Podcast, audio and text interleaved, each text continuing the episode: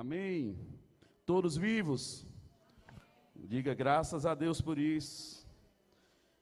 São assustadores os números quando nós ouvimos de uma realidade que parece tão distante, né? Às vezes a gente diz que está preparado, está pronto para entregar a nossa vida ao Evangelho, ao Senhor e em meio a uma encenação como foi feita, você vê como parece que nos arranca algo maior. E na verdade, eu brincando com alguns irmãos ali na entrada, na hora que eles foram pedir a minha Bíblia, dizendo, pastor, tem que apagar, tem que tomar o iPad. Eu disse, amém, pode levar, está escrito no coração. Você tem essa convicção também? Queridos, você não precisa conhecer a Bíblia toda, mas aquilo que te mantém de pé diante do Senhor tem que estar escrito no seu coração. Você tem que ter convicção de quem você é. Porque se formos pegos em alguma situação, o desespero não vai ser tão grande. Porque você é convencido de que aquele que te guarda está com você. Não apenas em um papel, mas nas tábuas do seu coração, como a Bíblia diz que assim seria quando o Espírito Santo viesse. O nosso coração convicto, alinhado com o Senhor, independente daquilo que nós viéssemos a passar. Eu sei que parece cena de filme, mas é a verdade. Você crê desse jeito? É a verdade. O Senhor nos garantiu que no mundo nós teríamos aflição. E são essas aflições que têm crescido.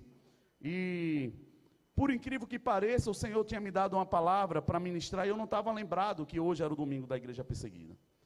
E eu comecei a, a ver que o que o Senhor quer falar conosco nessa noite é algo muito parecido com isso, porque enquanto cristãos, filhos de Deus, nós temos gasto muito do nosso tempo, das nossas forças e energias com coisas passageiras, com coisas que na verdade, ainda que lícitas, têm roubado a qualidade do nosso tempo para o Senhor e para o evangelho.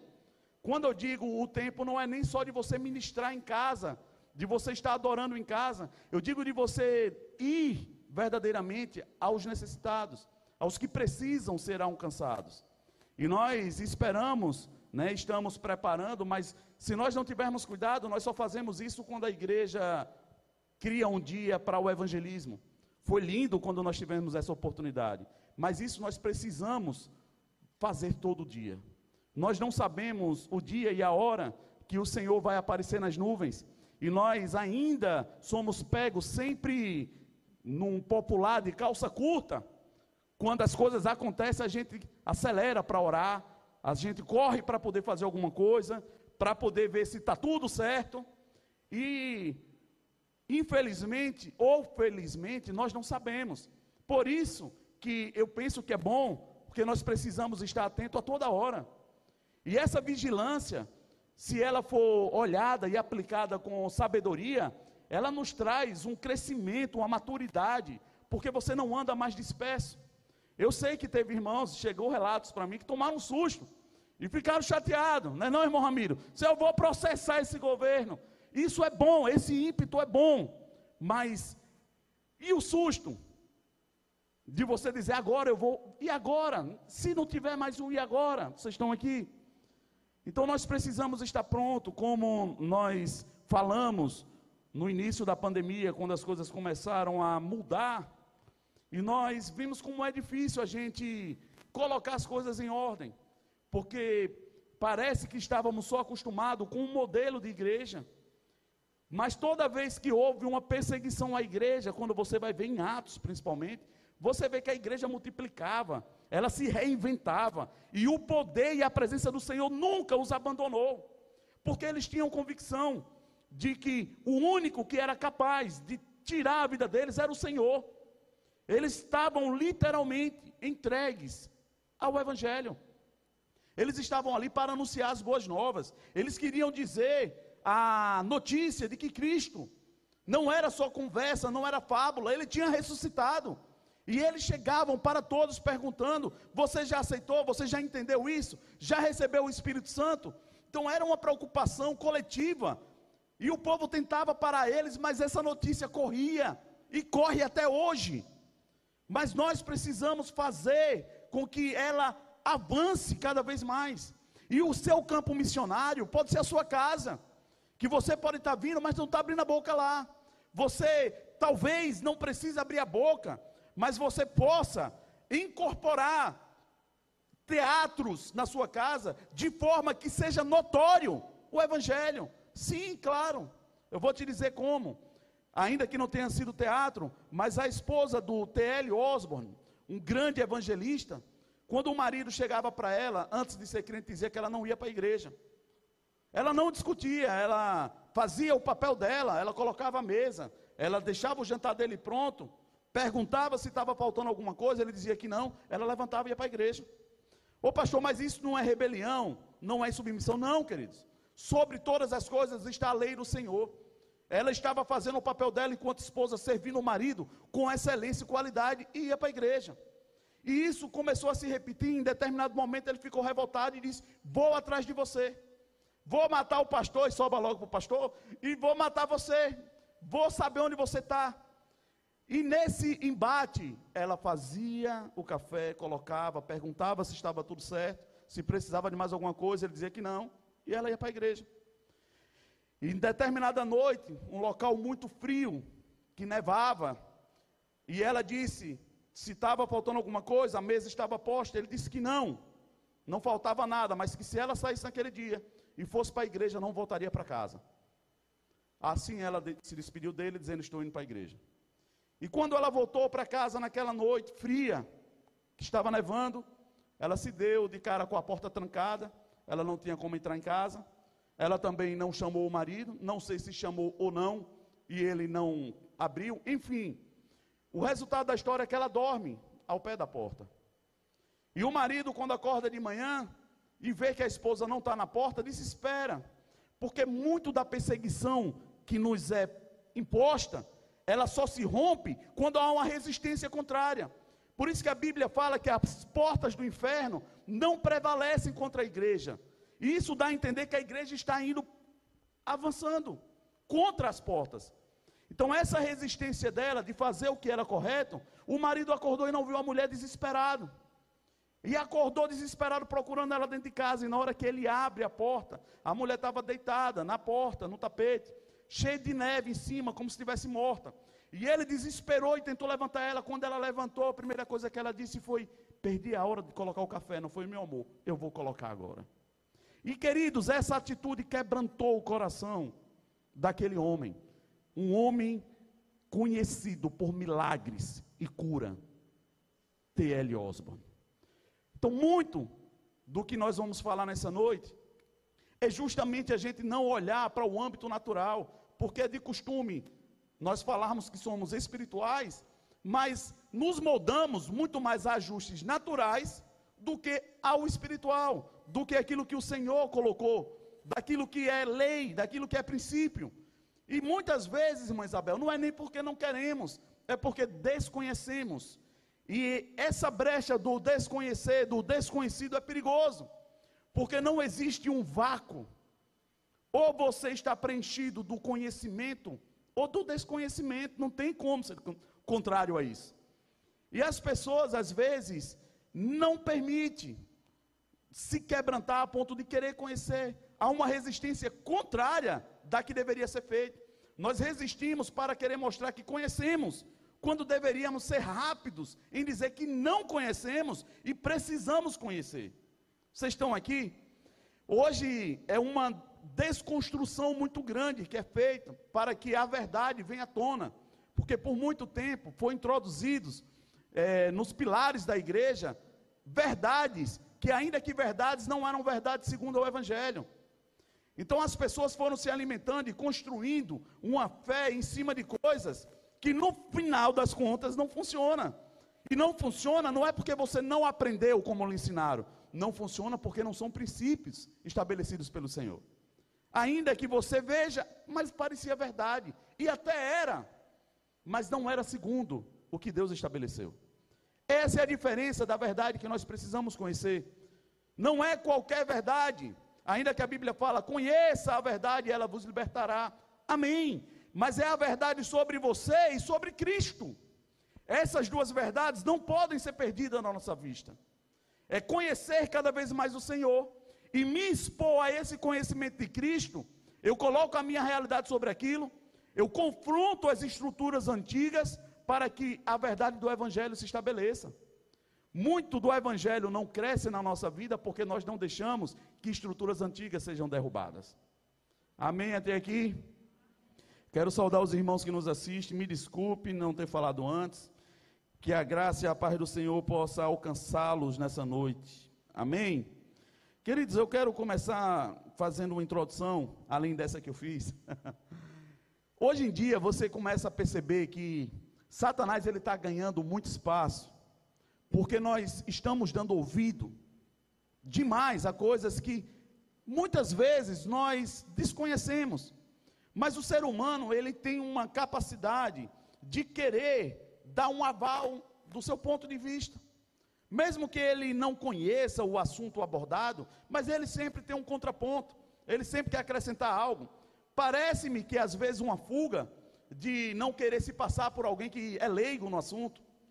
E eu penso que isso aqui é um dos agravantes, porque se você é sincero a ponto de dizer que nem está em Provérbios, se você ficar calado, você passa como sábio. Então tem coisas que eu acho que era melhor a gente ficar calado. Porque na hora que foi exposto a verdade, a gente faz aquele balanço. É, realmente, não era do jeito que eu estava pensando. E me saio ainda como sábio. Porque a sabedoria está em crescer, em reconhecer o Senhor. E não em mostrar que você sabe demais. E para isso, se expor para todo mundo mostrando como bom. Não. E para quebrar esse argumento, Jesus disse: se você quer ser grande, seja como que serve, seja o menor. Ele já quebra logo essa possibilidade de você buscar lugares grandes e altos para ser conhecido. Não, ele faz com que a gente aprenda a servir, a se humilhar, porque lugares grandes não se sobe escalando escadas, é o Senhor que pega e coloca lá. Não tem como. E nós precisamos entender que a melhor parte, queridos, verdadeiramente é servir. É você se dedicar a buscar o melhor para que o seu irmão possa crescer, para que o seu irmão esteja apto, para que ele vá e alcance outras pessoas. Esse é o objetivo do Evangelho. Mas hoje nós escutamos demais, e essa semana, meu Deus, como está gritante essas coisas. E você vê que o muito se acumular e o demorar para tomar algumas decisões, começa a confusão ficar maior. Eu não sei se você tem visto como está grande a discussão de tratamento precoce ou vacina? Se você perguntar a qualquer pessoa, ela vai ter uma opinião. Não, porque eu vi, porque disseram, porque falou, que isso, que aquilo outro. E esse debate, você vê que eu faço parte de grupos que pessoas não têm, não têm esse nível todo de conhecimento, mas se colocam como cientistas. E brigam porque suas verdades não são aceitas e querem que seja de qualquer forma. Não, mas que isso ou aquilo que tem que ser, que é melhor. Enfim, mas nós temos visto que muitas pessoas estão morrendo, sim ou não? Isso é um fato. Isso é um fato.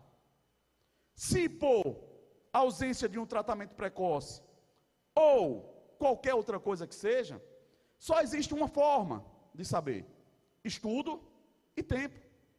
O problema é que, em meio à confusão, Satanás ganha espaço. Foi dessa forma que ele conseguiu entrar no Éden.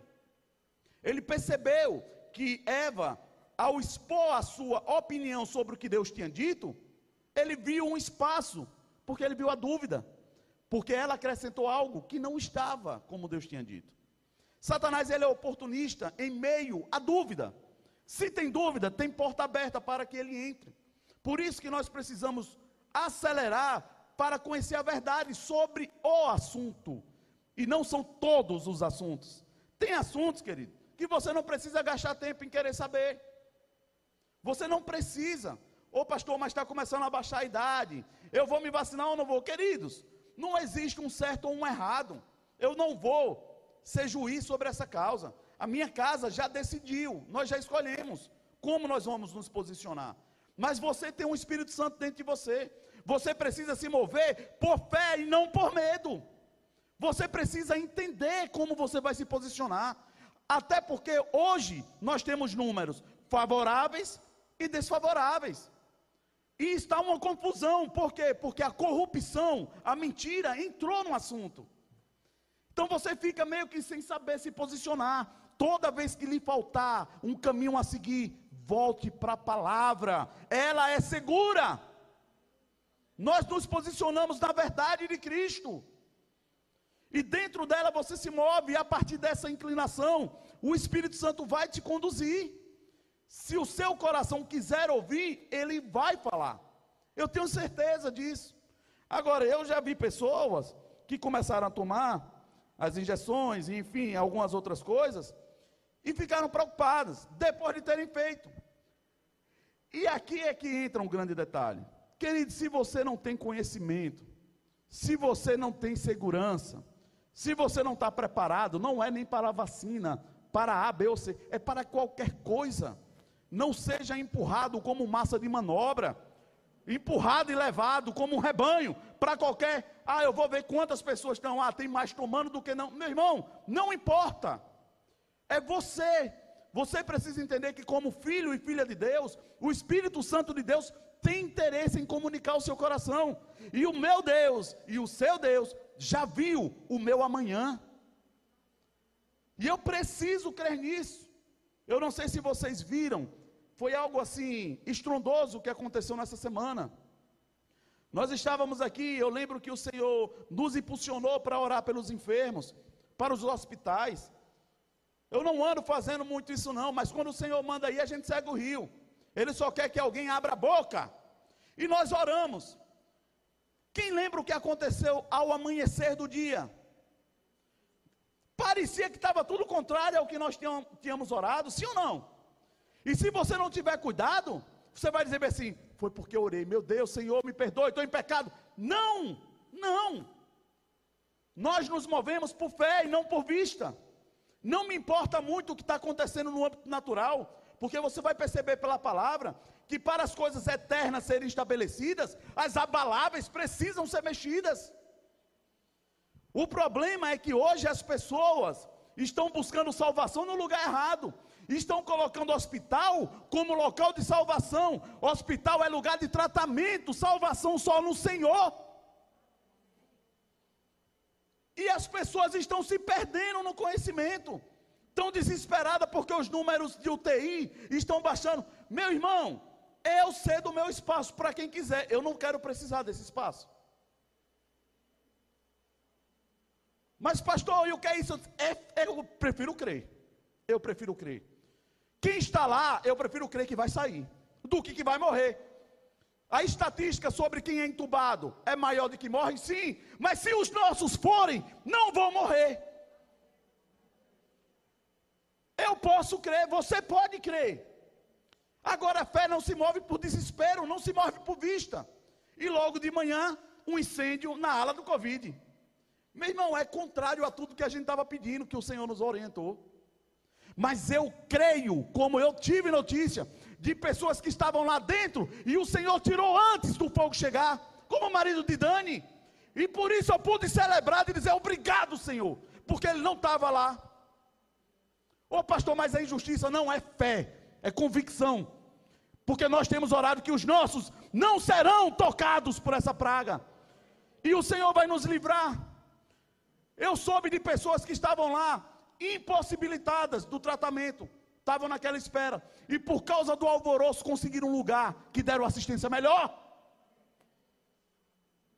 Mas nós temos um costume de crer espiritualmente e esperar o respaldo naturalmente. E você vai perceber que não funciona assim.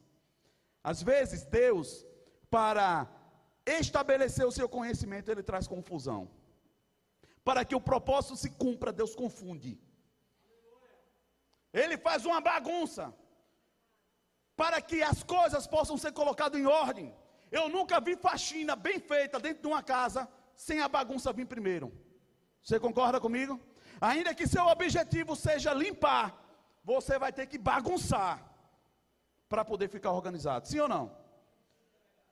Então, como Deus está fazendo o que nós cremos, eu creio que Ele está dando uma geral no mundo, sacudindo tudo.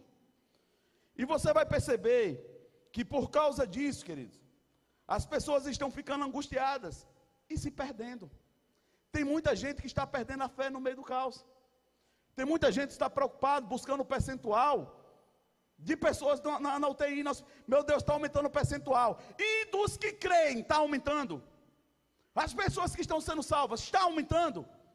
Porque você não tira a ótica daquilo que está te matando e busca o que vai te trazer vida em fazer.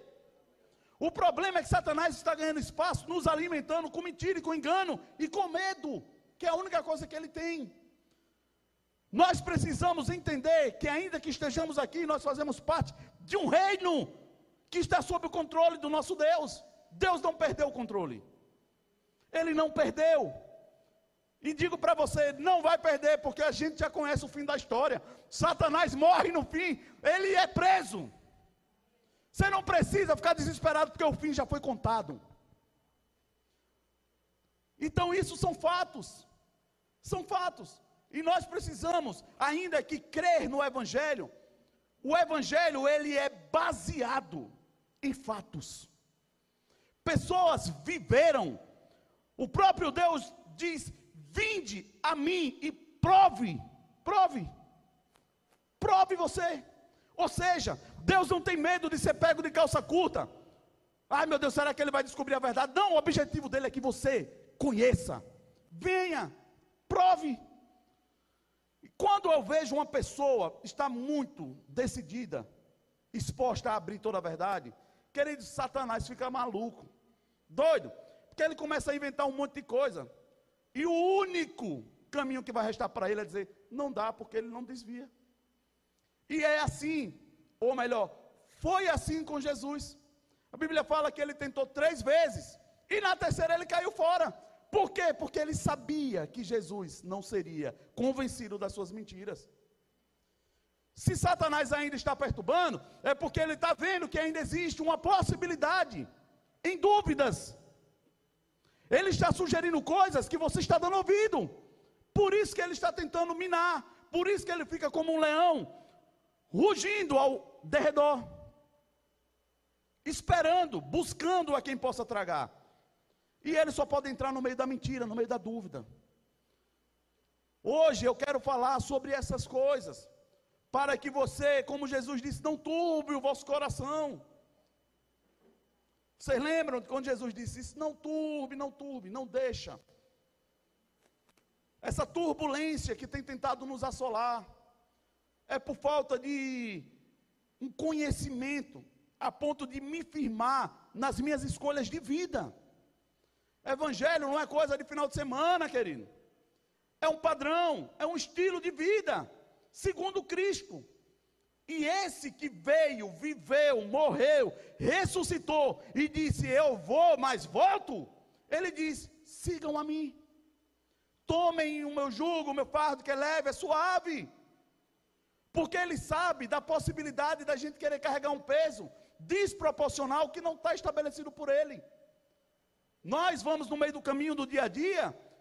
Aí a pessoa diz: Você viu o que aconteceu? Aí a gente bota aquilo nas costas, meu Deus. Ai meu Deus, e você começa a carregar um peso. Não, os fardos pesados.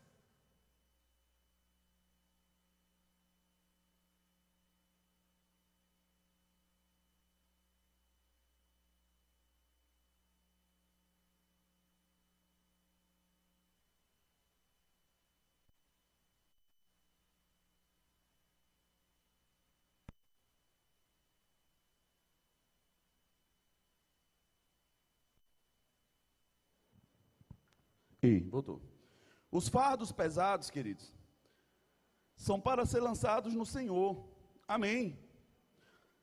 Ainda que viver o Evangelho me mostra que nós precisamos carregar uma cruz, mas essa cruz é sobre você e Cristo, é sobre um novo conhecimento, é sobre você pagar o preço de ser verdadeiro, é sobre você ser perseguido e a Bíblia manda você celebrar se você é perseguido, enquanto você guarda a verdade do Evangelho.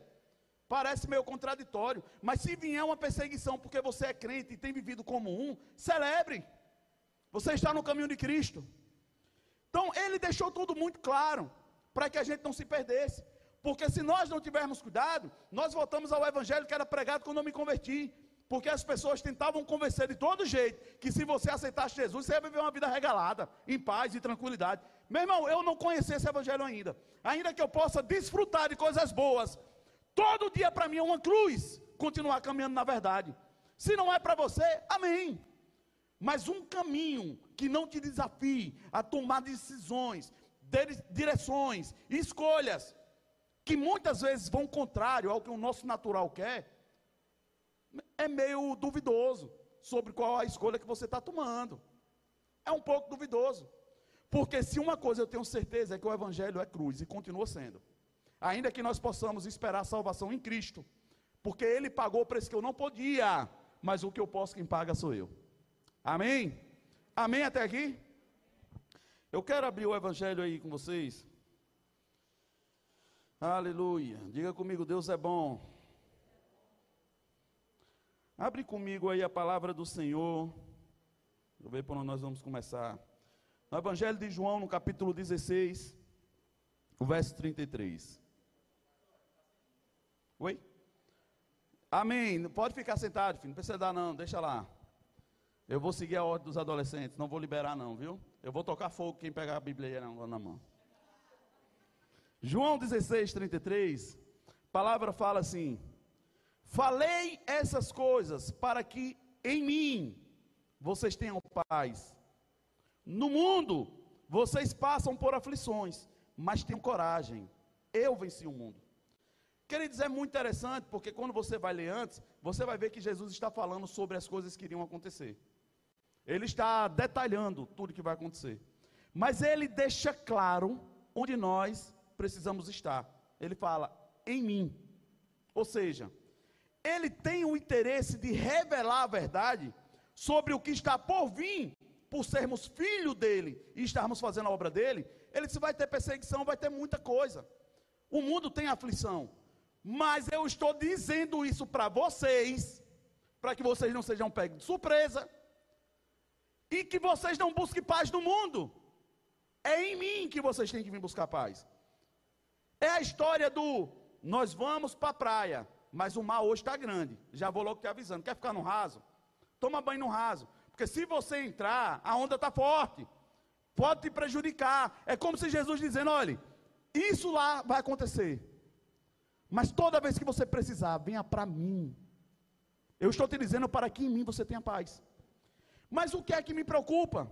Eu tenho visto as pessoas vendo tudo se cumprir, olhando e dizendo as profecias estão se cumprindo, e se descabelando.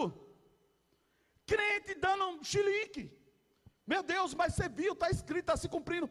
Amém. E vai, se você crê ou não, vai se cumprir. Porque Deus disse, e nenhuma palavra vai cair. Mas Ele disse isso, e nós estamos vendo, mas nós voltamos para Ele e continuamos em paz. Por quê? Porque isso tem que ser virado ao contrário. Não é para você se desesperar, é para você se alegrar, porque aquele que disse continua cumprindo. Então o fim vai se cumprir. Qual é o fim? Ele vem me buscar. Eu posso ficar firme, está se cumprindo. Amém. Mas as pessoas estão caindo no engodo, Euder, de Satanás. Está vendo? Olha a peste. Está vendo? Vai vir outra cepa, vai vir outro não sei o que. Foi da China, foi dos. Meu irmão, eu não sei, eu sei que a doença e a morte vem do inferno. E essa morte já foi vencida por Jesus. Isso eu sei. Então nós precisamos fundamentar em que nós estamos crendo. Estamos firmes em quê? E eu digo para você, queridos, glória a Deus, porque somos brasileiros. Glória a Deus que nós não estamos debaixo de uma perseguição de morte, como em outros países. Eu tenho falado isso e digo isso, queridos, não é brincando. Mas a que ponto nós cremos? Se o que foi feito ali na entrada fosse verdade, negue agora, Jesus. Me dê a sua Bíblia. Você já pensou se o portal da igreja que nós entramos hoje fosse um dia comum do amanhã? De você estar tá passeando com a sua Bíblia ou com a camisa que nós gostamos de vestir com frases, e alguém chegasse para você e negue agora, qual seria? a nossa fundamentação? Será que nós conseguiríamos crer no que a Bíblia fala aqui, ainda que eu morra, eu viverei nele? Ou tem dúvida ainda? Vocês estão aqui? Então é muito mais sério do que discutir vacina, remédio. Não vou nem falar os nomes para o YouTube não ser, a gente não derrubar o link. Mas não é sobre isso. Nós estamos sendo abalados. E nós precisamos entender que não vai parar. Queridos, não vai parar. Hoje estavam em família na casa de minha mãe e um tio que eu não tinha visto, ele disse assim: "Mas realmente as coisas mudaram. Nós estamos tendo a oportunidade de ter um manancial home lá. E ele disse: as coisas mudaram demais. As pessoas parecem que não têm mais o mesmo ânimo, aquela alegria, não estão mais juntos. O povo tem medo de se. Satanás sabe o poder que há na comunhão, querido. Ele sabe. Ele sabe que se nós estivermos juntos, crendo firmemente no Senhor, nós seremos imparáveis. O que é que ele faz? Separa. E nos faz acreditar, queridos, tome a sua parte, se lhe couber mas fica em casa, assiste, dá no mesmo. Não dá. Eu te garanto, não dá. Ainda que você esteja sendo alimentado pela palavra, o Espírito Santo possa te tocar onde você estiver, a comunhão é necessária. Senão, não estaria na palavra. Vocês estão aqui? Então, eu não posso, quando alguns irmãos tentam, na verdade, não é me perguntar e me convencer. Mas o senhor sabe, né, pastor? A gente está recebendo a palavra. Amém, irmão. Eu não vou questionar isso. Porque a palavra está sendo pregada e ela não volta vazia. Mas você querer me convencer do contrário também não dá certo. Eu não tenho como anular um versículo que está na Bíblia. Eu não tenho como modificá-lo. Até porque já foi orientado. Seja amaldiçoado quem tentar fazer. Então não é o caminho que eu busco. Eu prefiro continuar deixando do jeito que está. Nós não podemos nos convencer de um evangelho que me favorece, querido. Evangelho, para ele começar a ser poderoso, ele precisa começar me matando. Aleluia, essa chega a sair rápido. Mas o evangelho, para começar a ser poderoso, ele precisa começar te matando, para que Cristo possa nascer em você. Para que nós possamos falar como Paulo disse: agora já não vivo, mas eu, mas Cristo vive em mim. Você sabe o que é isso? Minhas convicções, meus medos, minhas escolhas, não tem mais espaço dentro de mim o senhorio de Cristo, é a verdade dele que é soberana. Vocês estão aqui? Esse é um nível de maturidade que já é difícil por si só de alcançar, mas nós ainda ficamos dificultando, queremos buscar o que me conforta. Eu quero servir no que não me fosse, eu quero servir no que não desgaste. Eu vou evangelizar quando a igreja. A culpa de eu não estar evangelizando é porque a igreja não está fazendo evangelismo. Amém? Queridos, então assim, para a gente continuar, quando a palavra fala em João 16, 33, que Jesus diz: Eu estou dizendo essas coisas para vocês, para que vocês tenham paz em mim. Não é para deixar vocês com medo. Não é para deixar vocês preocupados. Muito pelo contrário. Eu estou te falando o que vai acontecer, para que quando você veja acontecendo, tenha paz em mim. Tenha certeza de que eu disse. Sabe como é bom você, ainda que passe por uma situação difícil, mas você chegar lá e dizer assim: caramba, eu não fui enganado. Mas mesmo assim parece que a gente tem uma toma umas decisões erradas e a gente toma uns tapas na cara para poder votar, porque a gente foi orientado. Mas nós parece que queremos ir lá ver se Jesus falou a verdade. É isso ou não é? Me ajudem, diga que não só foi eu que já vivi essas coisas. Eu disse, vai que não é assim, traduzir errado. E a gente fica querendo criar um novo evangelho um crentez pessoal. Não, mas também pode ser visto desse jeito. Eu já li em aramaico e em tanta língua e eu vi que dá a entender. E as pessoas gastam muito mais tempo tentando se convencer de uma mentira do que viver a verdade. As pessoas não deixam a convicção falsa, a corrupção do homem por causa do pecado morrer, mas querem a vida de Cristo. E aqui é o que me preocupa em meio a tanta gente morrendo, gente. Eu quero te falar que o evangelho, ele é escolhido em vida, não em morte. É enquanto você tem vida que é a esperança. Mas as pessoas estão vendo jovens morrerem, que vivem a sua vida regalada em meio a orgias, a coisas do mundo. Aí depois que morrem, diz: era um menino tão bom, que Deus o bota em no lugar. Meu irmão, não existe isso. Não existe isso. E isso está impregnado. Eu vi um pastor fazendo um comentário. Eu digo para vocês, queridos, eu procuro não ir por esse caminho do Evangelho, de você estar julgando ou expondo nada. A Bíblia por si só, ela já é um espelho que cada um toma na sua medida e cada um se ajusta. Eu não preciso querer fazer com que a verdade seja mais dolorida do que já é. Porque a verdade, se ela não dói em você, querida, ela não te transforma. Nós somos transformados a partir daquilo que nos desconforta, aquilo que nos obriga a amadurecer, aquilo que nos tira do lugar de menino, de menina, aquele lugar de infantilidade. A verdade ela vem, ela vem ferindo. A Bíblia fala que o Senhor ele nos fere com a verdade, mas ele também nos cura. Então eu não posso fugir dessa verdade.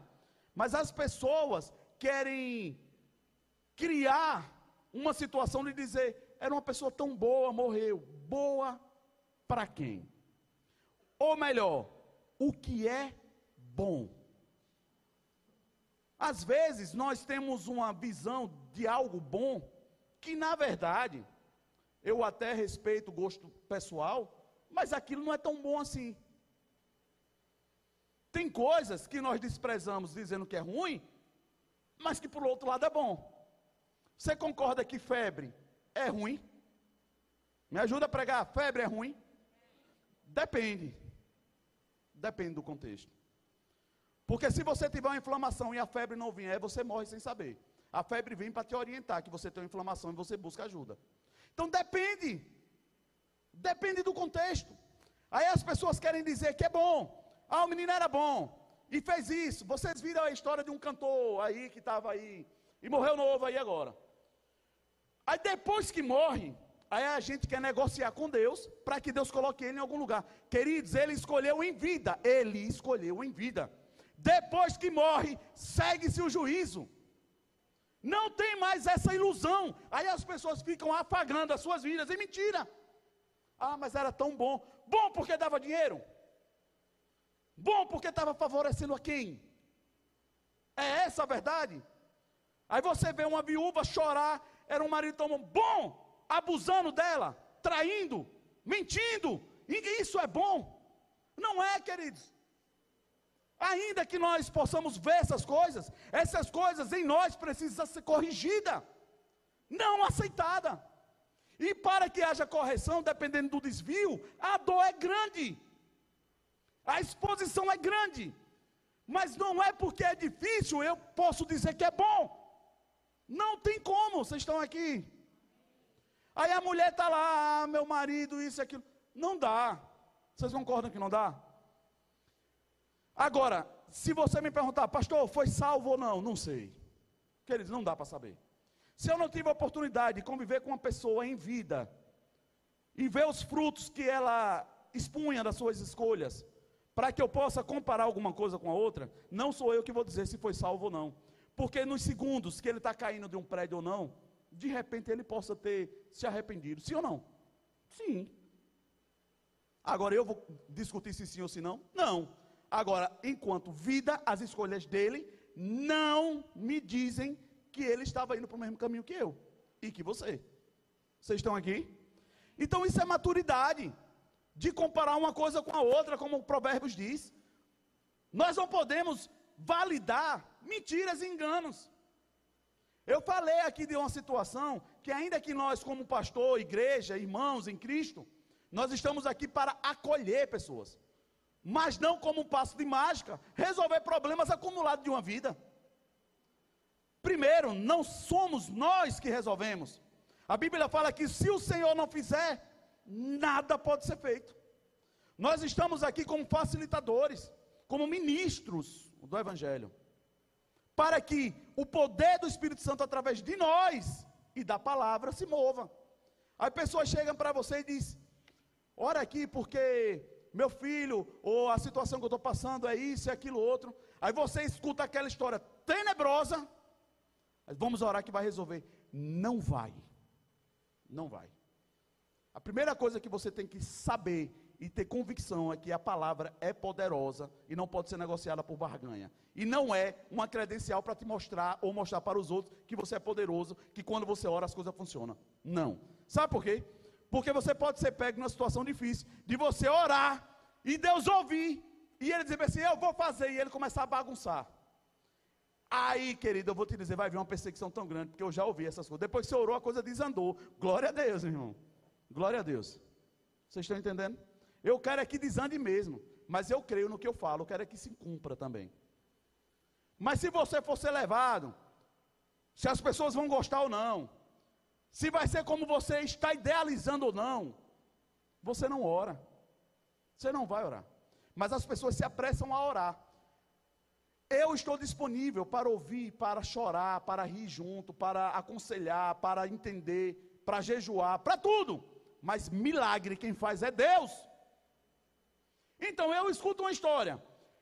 Depois que eu escuto, eu vejo que aquilo dali está precisando é de conserto, posicionamento, ajuste de caráter, tempo para que Deus bote as coisas em ordem. A pessoa vai querer resolver só em oração?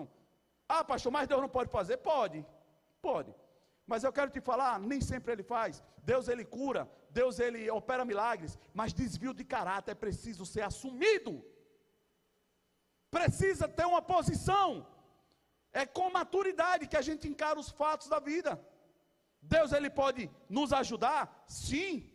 A Bíblia fala que ele é presente na hora da nossa angústia, bem presente. Então ele passa conosco, mas é uma escolha consciente, não abduzida. Eu costumo dizer que eu vivi alguns problemas bem grandes quando eu era novo convertido. E a minha experiência com o Senhor foi impactante, porque eu tinha vindo de um mundo que todo mundo dizia que era bom. Eu brinco toda vez que eu falo isso, eu não consigo esquecer. Mas eu fui famoso. Se eu dava autógrafo, eu fui famoso. Sim ou não? eu costumo dizer a verdade, né? Se eu precisava de segurança, então eu era famoso. então, dentro dessa verdade, todo mundo dizia: faça isso que você vai se dar bem. E eu cheguei em lugares que o mundo dizia que era bom, e eu me deparei com um beco sem saída. E queridos, triste coisa é você botar uma força para chegar em um lugar e você chegar no lugar errado. Você já caminhou, caminhou, caminhou, dizendo, vai, é para lá. Interior principalmente. Onde é a casa de fulano? É ali. Onde é ah, a comida é lá? É. Aí você caminha, está com a fome, mas você vai criando expectativa. Quando chegar lá, eu como. Quando, lá, quando você chega lá, diz assim, não, ela mudou, né? Aqui não mais.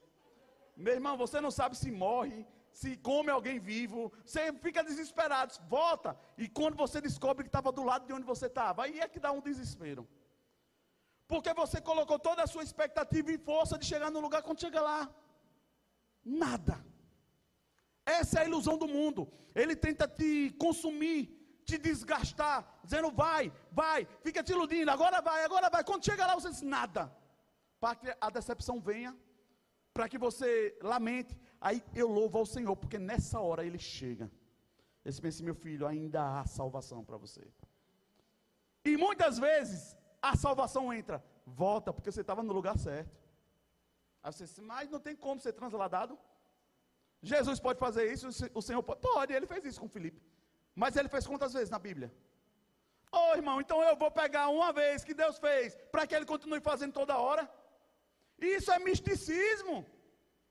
O que é que o Senhor está dizendo? Olha, a verdade tem um preço. Você não ouviu a verdade? Você não sabe onde é agora? Volta. Porque se você voltar, eu sei que você quer a transformação. Mas nós queremos, Jacques, que alguém faça que alguém transforme. E eu já ministrei, está no YouTube lá, não sei qual foi a pregação não, escuta todas. Vai servir para alguma. Mas que eu disse, quem faz isso é mãe. Que o menino está errando. Aí vem, mas você quer o quê, bebê? Aí se joga no chão. Não faz isso, bebê. Ah, meu irmão, eu não tive essa oportunidade. Não tive, não. Na primeira jogada no chão, o couro comia, fica de pé. Eu disse, olha, é melhor não negociar. Vai comer isso? Sim, senhora. É isso mesmo. Não é porque é bom, não. Não tem que ser gostoso, tem que ser bom. Querem tem coisa pior do que beterraba? Eu hoje amo. Quer ver um negócio terrível? Genipapo. Hoje é meu suco preferido. ele bem grosso, meu Deus, gelado, bom demais. Mas quando criança, minha mãe colocava na mesa, minha tia, misericórdia. Ela colocava e dizia assim: toma. Eu disse, mas isso cheira a chulé. Ela disse: não é para cheirar, é para beber. Vocês estão aqui?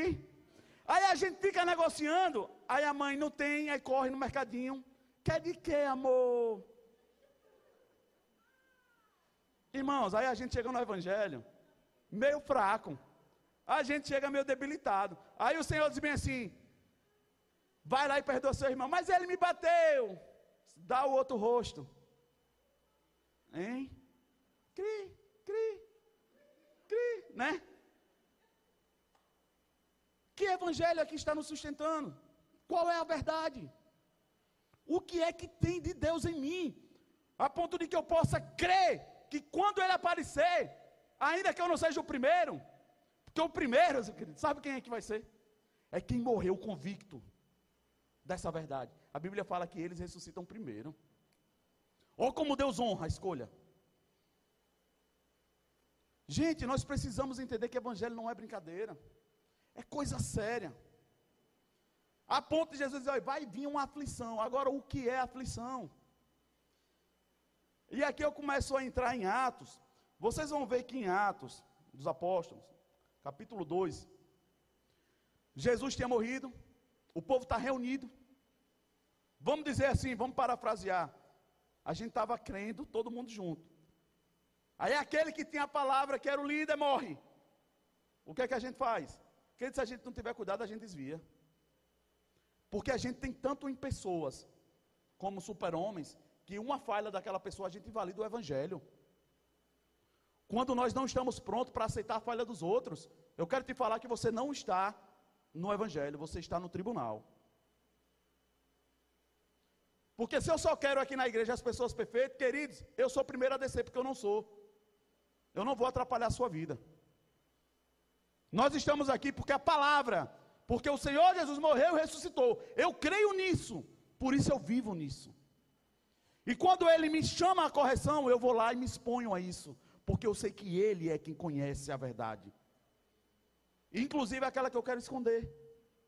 E em Atos dos Apóstolos, eles estão se deparando com isso, e Jesus disse: Olha, é necessário que eu vá, eu vou preparar, porque na casa do meu pai tem muitas moradas. Mas eu não vou deixar vocês sozinhos. Porque ele sabe o desespero que nós temos da solidão. E para a solidão, o que nós precisamos é consolo. Diferente de paparico. Sim ou não? Consolo. Mas nós queremos confundir a palavra consolo. Aí em Atos, o povo está lá reunido. O que é que a Bíblia diz que acontece? Como um vento impetuoso. Você já procurou o significado da palavra impetuoso? Tem traduções que diz que foi um vento tão forte, eles colocam um peso nesse vento. Mas esse negócio que veio do céu, que parecia que ia destruir tudo, era o cumprimento da palavra. Era o selo do Espírito Santo.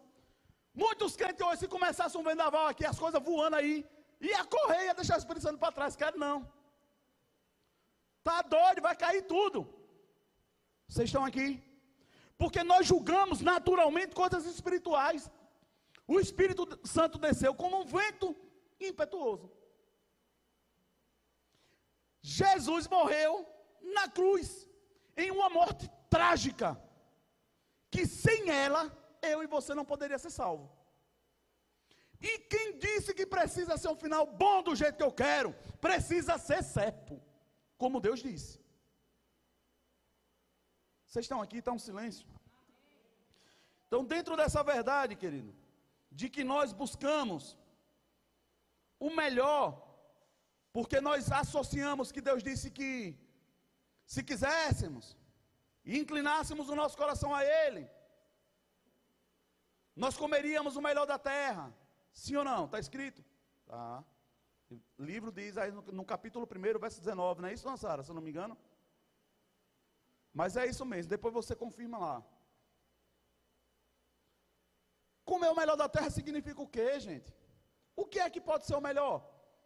Você concorda que o povo de Deus se perdeu no deserto porque eles julgaram que o maná que caía do céu era ruim? Mas era o melhor? Era, querido. Sabe quem estava dando? Deus. De Deus não vem nada ruim. Então era maravilhoso. Mas eles julgaram que o melhor era o que estava lá no Egito. Vocês estão aqui? Não dá para se basear no melhor natural quando Deus está querendo nos confrontar. Porque a nossa ótica pode ser mexida a ponto de você perder o que Deus tem para você. Porque você julga que o melhor é o que você quer, não o que ele tem. E o povo está sendo arrancado do Egito. Frio, tem uma coluna de fogo. Querido, se você ver, você já assistiu o filme americano? Quando levanta um furacão. Meu irmão, aquilo dali é assustador. E quando eu assisto aqueles filmes, eu, eu paro assim para pensar nos meus filhos, né? Se, meu Deus, eu não consigo nem pensar como eu faria para me salvar. Mas eu fico pensando você ter pessoas que dependem de você. Em uma situação onde o furacão se levanta, misericórdia. Mas a Bíblia fala que o povo no deserto era acompanhado por uma coluna de fogo. Você consegue visualizar isso na sua cabeça? Como isso deveria ser assustador? Sim ou não? Mas era Deus, era o conforto de Deus para aquele povo. A gente olha para o céu, fica um pouquinho escuro. Misericórdia, vai vir um temporal, meu Deus, fecha as portas, cobre os espelhos. Só os velhos sabem o que é isso. Cobre os espelhos. cobre os espelhos, se esconde embaixo da cama. Vai vir um temporal. A Bíblia fala que no calor, uma nuvem acompanhava eles. Imagine que desespero, aquele temporal querendo lhe pegar, vou lhe pegar. Não! Era o carinho de Deus. Se você não tiver cuidado, você corre do que é protetivo para você. Porque você está julgando naturalmente um Deus que é poderoso e infinito em sua misericórdia. Quando fala sobre infinito, tem coisas que nós vamos passar aqui na vida que não vai dar nem para conhecer um fragmento do caráter de Deus. De tão infinito e poderoso que ele é. A ponto de que quando ele chega para Moisés e vão dizer, o que é que eu digo que me, o eu sou? Eu sou, eu sou o que sou. Tudo que você precisar, eu tenho para te dar, confie em mim, fique em mim. Eu sou o seu socorro, eu sou o seu alimento, eu sou a sua cura, eu sou a sua salvação. Eu sou. Aí aí eu te pergunto, Deus simplesmente entrou lá no Egito e tirou o povo dele? Não. Porque não há como salvar pessoas em determinados locais emocionais, geográficos, sem abalar. A pessoa está tão apoiada que você tem que balançar. Você já. Ah, essa eu vou dizer de novo que eu lembrei. Eu pequenininho, querido. Eu parecia um rato. Todo mundo queria subir nas árvores. Eu pegava aqui, porque tem fruta que as lá de cima parece que te provoca. Se eu sou a melhor, vem buscar. E o povo dizia assim: aquela dali está bonita. Eu disse: aquela é minha. E eu ia e subia. E quando eu começava a passar os mais velhos, que inclusive meus irmãos estavam no bolo, quando eu passava dele, eles pegavam o galho, não vai pegar não, para me derrubar. E nesse balança lá, eu segurando para não cair a fruta, não caiu, eu lá de cima me jogava. Eu disse, é minha. Queridos, quando você foca em algo, não importa o risco, não importa o medo, você quer, você vai chegar.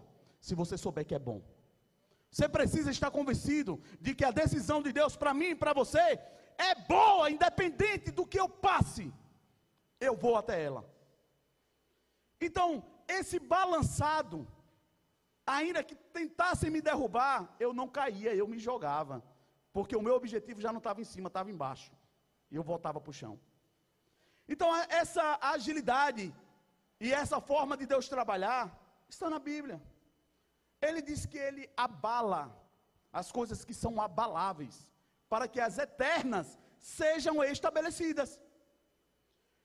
O povo lá no Egito, depois de tanto tempo de cajadada, de pisa, de escravidão, eles acreditavam que os deuses de Faraó era que dava toda aquela prosperidade, porque Faraó era próspero.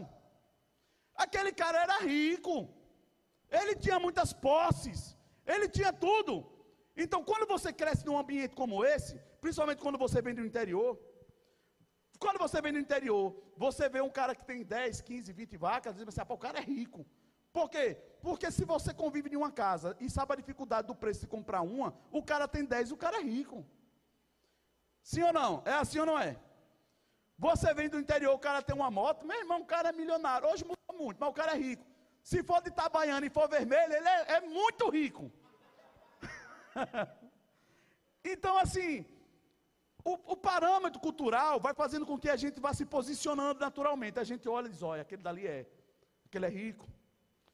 Quando a gente vê Adriano chegando assim, sai do padrão americano, Adriano e Nara. Esse, esse cara aí. Então, assim, você vai julgando pelo natural. Sim ou não? É assim. Então, aquele povo estava olhando para Faraó. E Faraó idolatrando aqueles deuses dele, o rio Nilo, tudo. Aí Deus começa a palavra dizendo assim: e Deus ouviu o clamor do seu povo. É assim que está na Bíblia. Sim ou não? Ei, eu quero te dizer que Deus escuta quando você clama. Ele escuta. O problema é que na hora que ele começa a balançar para deixar você se agarrar, ele diz: Não, não solta não. Leva não. Deus, eu quero que você me salve, mas isso não. Quando na verdade a salvação está atribuída justamente aquilo. Porque você está atribuindo um caráter de Deus espiritual em coisas naturais. Deus derruba. Deus derruba. Para que você tire os olhos da idolatria, que pode ser imagem, pessoas, trabalho, tanta coisa que pode ser. Aí a gente tem esse, essa linguajar de dizer nós somos crentes, nós não idolatramos. Imagens. Mas muito crente idolatrando pastores, cantores. É idolatria. Tudo aquilo que você desenvolve, adoção, adoração, entrega, está roubando de Deus o que é dele. Aí quando você pede que Deus conserte, ele começa quebrando onde você está fundamentado. Vocês estão aqui? Aí Deus começa destronando cada uma potestade. As dez pragas. Queridos, parece que é meio estranho. Porque o povo estava só tomando chicotada. Aí Deus começa a abalar o Egito. Começa a quebrar tudo. Aí era Deus dizendo: Eu estou descendo para salvar o meu povo. Mas se a gente tivesse lá, aí vai dizer, rapaz, Deus não ouviu, não. Ele ouviu o contrário, ele quer matar a gente. Ele está vindo matar, está me destruindo. Sim ou não? Querido, tem dor que eu já passei, que eu causei em pessoas. Que eu digo para você, se não fosse o Senhor, a gente morria junto. Agora, depois disso, a salvação. Se você continua confiando no caráter de Deus. Mas nós queremos, como foi depois da conclusão de toda essa destruição, o povo no meio do caminho ainda tem dificuldade. A Bíblia fala que Deus tirou o povo do Egito e os conduziu no deserto como um pai. Como eu posso negociar um negócio desse? Ainda que seja assustador, era Deus conduzindo o seu povo, porque Deus queria mostrar para eles que poder, eles não precisam se submeter a homens, eles têm um pai no céu que provê, que cuida e que zela. Deus estava movendo para que o povo fosse liberto, verdadeiramente. Não só do chicote de Faraó, mas da idolatria, do medo. Deus não faz nada pela metade, não é porque você quer só 100 reais para pagar a conta, ainda que tenha 900 de crédito. Deus, quando Ele começa a tratar, Ele vai tratar tudo. E tem muita coisa que você quer agora, que tem 300 outras na frente. Aí Deus não vai pular essas para fazer aqui, para depois voltar para lá, não. Deus ele vem tratando até chegar aqui. Vocês estão entendendo? Porque não adianta ele te dar o que você quer sem um caráter aprovado para sustentar a bênção que você está precisando. Muito melhor do que a bênção é a habilidade e a capacidade de lidar com a bênção.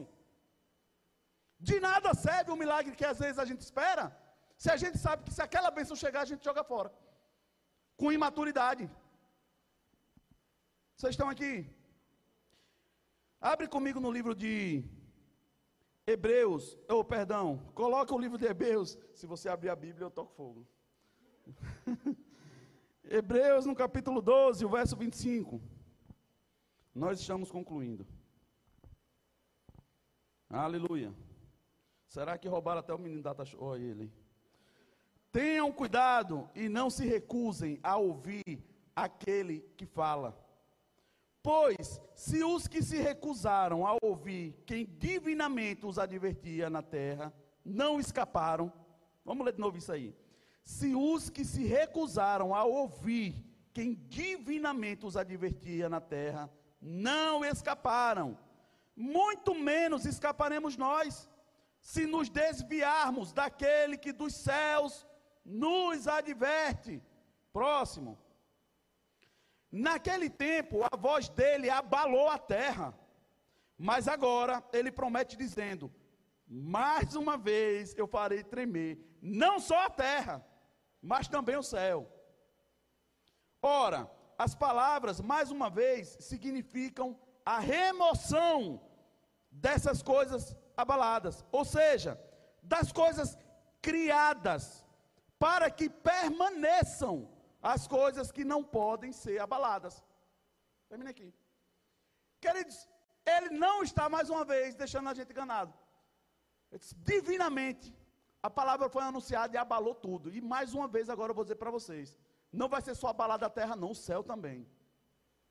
E eu vou abalar para que aquilo que te salva e me salva, aquilo que tem peso de eternidade, aquilo que nos liga ao caráter de Deus, seja permanecido no nosso coração, querido. Por isso que eu perguntei: onde é que está a tua confirmação de que você é salvo? Firmada em quê? Como está essa convicção? Qual é o princípio que te garante de que se você abrir a boca, Deus te ouve? De que se ele aparecer agora, nós subimos.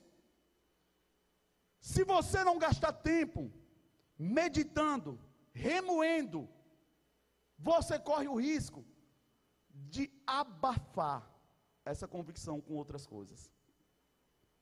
E quando você percebe, é que nem o evangelho pregado, a semente que trouxe alegria e logo é roubada. Porque nós queremos, na verdade, é crer que já somos salvos, independente do que eu faça. Pastor, não bota mais de dificuldade. Eu já sou salvo. Amém. Quem sou eu para dizer o contrário? Não. Agora, eu posso te garantir que estamos caminhando para mais abalos do Senhor. Mas sabe quem é que tem que ter medo disso? Quem está apoiado em coisas naturais, passageiras. Se você estiver no Senhor, será como os montes de Sião. Que ainda que tudo se abale, nós permaneceremos. Amém. É isso. Então, se Hebreus está me garantindo isso, aí eu quero finalizar dizendo para vocês. Eu disse duas. Em Êxodo, no, no, capítulo 14, coloca aí, por favor, meu filho. Êxodo 14, 21. Eu falei do vento impetuoso que o que para muitos parecia desespero, era a descida do Espírito Santo para cumprir uma palavra. Parecia ser uma agonia, mas era Deus cumprindo. Era, deve ter sido assustador mesmo, irmão. Porque eu moro ali, de frente para a praia, tem uns ventos que. Yasmin e Isa, quando ela dorme no quarto dela, tem uns ventos que quando a brechinha está aberta. Rapaz, parece uma pessoa assoviando. Eu fui, a menina aí, pro quarto. Entra no quarto. O que foi? Não sei não, um barulho lá, um ventinho. Imagina o Espírito Santo descendo, um vento impetuoso. Será que era só Isa e Yasmin que corria? Vocês estão entendendo? Mas era o cumprimento da palavra. 14, Êxodo 14, 21. Então Moisés estendeu a mão sobre o mar, e o Senhor afastou o mar e o tornou em terra seca, com um forte vento oriental, que soprou quando Moisés levantou a mão. Toda aquela noite. Querido, imagina o desespero do povo. No pé de Moisés, você nos tirou de lá para morrer aqui. Aquela agonia todinha, ainda um vento. A noite todinha. Se ainda Deus quer me matar, Ele está julgando a nossa causa. Aí começam os versículos. Foi você que desobedeceu. Você não deu as caminhadas certas. Acho que você deu dez passos a mais no deserto. Tinha que ser dez a menos. E começa. Porque as pessoas não aceitam que Deus te leva à exaustão da tua convicção. Para que quando você cansa, Ele diz: agora deixa eu entrar. Para eu te mostrar como é que faz. Aí, em vez de Deus vir como um cavalo branco, como Ele vai vir, para a gente ver aquele negócio bonito, não, aí vem um vento de novo. A noite toda, querido. Irmão, vou dizer uma coisa para você: você com sono, mas o vento batendo forte na janela, tudo. Dá a sensação de que a casa vai sair do chão. Para dormir dá trabalho. Aquele povo estava a céu aberto. Mas era a chave para abrir o mar que estava chegando. Vocês estão aqui? Você já pensou o vento começa a chegar para abrir o mar, o povo corre. Se você não tiver cuidado, ainda que pareça trágico, pode ser o caminho de saída. Você precisa confiar não no que vê, mas em quem te falou. Por isso que Moisés levanta a mão e o mar se abre. Mas o vento não começou naquela hora, já estava acontecendo. Ei, você pode estar a um passo de receber. Se você não ficar olhando para o vento, Lembra do que Deus te falou. Outro detalhe. Vocês lembram comigo? O Evangelho de João, capítulo 11. Lucas, você pode subir, meu filho, para me ajudar? João 11, 39.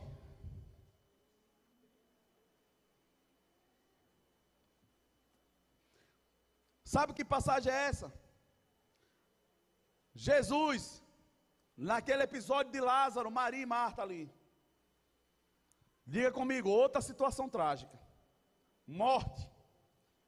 Luto. Aí Jesus chega. Primeira coisa é que os amigos, não foi inimigo não, amigo disse. Porque demorou. Morreu, mas morreu porque você não estava aqui. Tem coisas que você chega de boa num lugar e você é responsabilizado por coisas que morreram. E se você for para um âmbito da emoção, do desespero, da meninice, talvez você perca o grande milagre que Deus quer fazer através de você. Tem situações que você pode estar hoje, que está cheirando a luto, a perca, a morte, a desespero, e você está lá, e talvez sendo acusado, ou sendo responsabilizado, responsabilizado por coisas que você não fez. Ei, mas não é porque Deus não está vendo. Talvez seja porque Ele quer que você mostre o Deus que você crê, o Deus que você sabe que faz. E a Bíblia fala, João, coloca aqui por favor. 11:39. 11:39. Tirem a pedra, disse ele. Mas disse Marta, a irmã do morto: Senhor, ele já cheira mal pois já faz quatro dias. Disse-lhe Jesus: Não falei que se você cresce, você veria a glória de Deus? O que era que Jesus tinha dito a ela? Antes, ela preferiu se incomodar com a vergonha, o desconforto. Ela queria era esconder as coisas que traziam mau cheiro, as coisas podres que muitas vezes Deus quer que seja exposta. Mas a gente faz força para esconder, porque a Bíblia não diz quando colocar a pedra, mas deixa claro quando tiraram. Porque toda vez que a pedra é removida, o milagre aparece. Mais uma vez, aquilo que parecia improvável, a pedra foi removida, a vida surgiu. Ei, eu quero te dizer que a vida que você espera talvez esteja debaixo da pedra que você não deixa Deus tirar.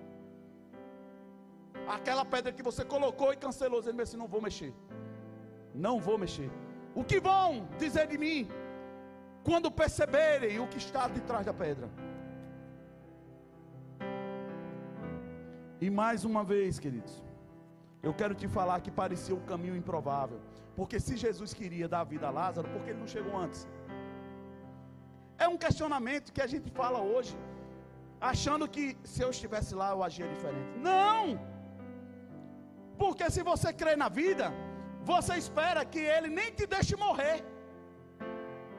Para que deixar morrer para ter o trabalho de ressuscitar? Ei, eu quero te dizer que o que é difícil para você, para Deus não é. Ele não tem problema, Jackson, de deixar ir para o chão. Ele reconstrói. Ele pega firme, ele manda recurso. Ele deixou a cidade santa ser destruída. Mas da mesma forma que ela foi aniquilada, um homem chamado Neemias chega diante do rei e diz: Eu não aceito. Me manda recursos, me deixa aí. Eu quero trabalhar por essa causa. A Bíblia fala que chega recurso. Esse homem é enviado. E lugares que antigamente estavam assolados foram reerguidos para a glória de Deus. Porque alguém decidiu chegar diante do Senhor e não reclamar. Está tudo no chão. Não, Senhor, eu quero ir. Eu quero ir consertar. E o nosso Salvador, o Todo-Poderoso, ele poderia ter negociado com Deus. Ele é Deus. Porque lá ele não negociou dizendo, não é só morrer, eu vou lá e morro. Tinha que ser morte e morte de cruz. Oh, meu irmão, parece que não faz sentido. Se ele está vindo para me dar vida, para que, que ele tem que morrer? E a Bíblia fala que o sangue vertido na cruz é o que me lava, é o que te lava, é o que nos purifica. O sangue dele foi todo vertido, a ponto de que quando ele ressuscita, a primeira expressão que você fala hoje, comumente, foi Jesus que falou depois que ressuscitou. Ele ressuscitou em carne e osso. Era comum falar em carne e sangue, mas ele ressuscitou em carne e osso, porque o sangue dele foi vertido na cruz para me lavar e te lavar. Mas precisava disso tudo, meu irmão. O objetivo de Deus era me alcançar e te alcançar, não importa como, Ele vai chegar lá. Se você decidir crer que, ainda que um terremoto venha, que tudo se abale, a Bíblia fala nos Salmos que as águas rugem no meio do mar, as montanhas se, se abalando, tudo balançando. Aí a palavra fala: Mas há um rio cuja corrente flui do trono de Deus.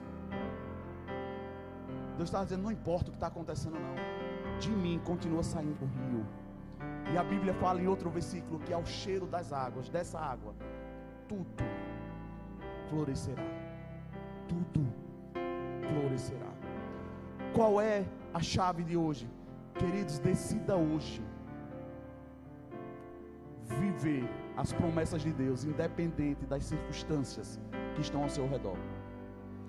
Deus não precisa de nada do que você está tentando ajudar. O que Deus precisa para que se cumpra na minha e na sua vida as promessas dele é fé e obediência. Não adianta crer se você não está disposto a obedecer, desista. Agora, se você crê, tudo é possível ao que crê. Mas a fé pede uma obediência. Amém. Eu vou pedir que vocês coloquem de pé. É necessário confundir para estabelecer, morrer para viver, dar para multiplicar, servir para ser. São tudo coisas que parece que a gente não procurava. Parece que a gente não faria. Porque tudo isso é contrário a um sistema protetivo do ser humano na vida. Você já viu quando você vai matar uma barata, ela, ela levanta as asinhas e diz: Eu me rendo? Não. Ela não fica parada, não. Ou ela voa em cima de você, ou ela corre. Porque isso é instintivo. É um sistema de defesa. Logo eu posso entender que naturalmente, se alguém tentar me matar, eu vou correr. Ou você vai ficar lá. Me ajude. Algumas vezes Jesus fugiu. Porque ele disse ainda não é a hora. Mas chegou uma hora que ele não deixou pegarem, ele se entregou. Sabe por quê? Porque a questão não está no viver, está no cumprir e obedecer o que ele mandou você fazer. E ele nos salvou. A salvação começou porque um homem decidiu morrer, morte de cruz. Sabe como ele vai voltar? Diga comigo. Tragicamente de novo. Você já viu o que acontece quando um relâmpago aparece no céu? O que é que vem acompanhado? Um trovão. Sim ou não? E quando o relâmpago está perto, a ponto de você ver, parece que estourou do seu lado, né? Não é assustador? A Bíblia fala que a volta dele vai ser como um relâmpago que vai ser visto por todos. Imagine o tamanho do estouro que não vai ser. Pastor, mas e fala que vai ter uma explosão? Se tem relâmpago, tem trovão. Sim ou não? Será que não é o fim do mundo? É o começo das bodas chegando. Não me importa se vai ser assustador. É o cumprimento da palavra. Eu não vou perecer. Eu vou subir. Você vai? Ou você vai correr com medo do relâmpago? Não espere ser bonito, não espere ser fácil. Só tenha certeza que foi Deus que falou. Creia e obedeça até o fim. Porque os dias são maus. Mas Jesus disse: Em mim tenham paz. Eu venci o mundo. Logo, se você permanecer nele, você vence todas as coisas. E isso não significa que você perdeu alguma coisa. Foi porque Jesus não estava. Não, é porque isso precisava ser aniquilado. É essa fé de que o que se foi precisava ir. Vá. O que não pode ir é a presença dele em mim. Amém? Enquanto o louvor estiver ministrando essa canção, queridos, eu queria que você lembrasse de tudo que você já passou: de barulhos, de lutas, de percas, de lutos, de tudo que já aconteceu. Mas hoje, você poderia ter esquecido, mas eu estou te lembrando: você está aqui. Olhe para o seu irmão e diga: Você está aqui. Fala com fé: Você está aqui. Você venceu, você não morreu e não vai morrer até as promessas se cumprirem. Aleluia!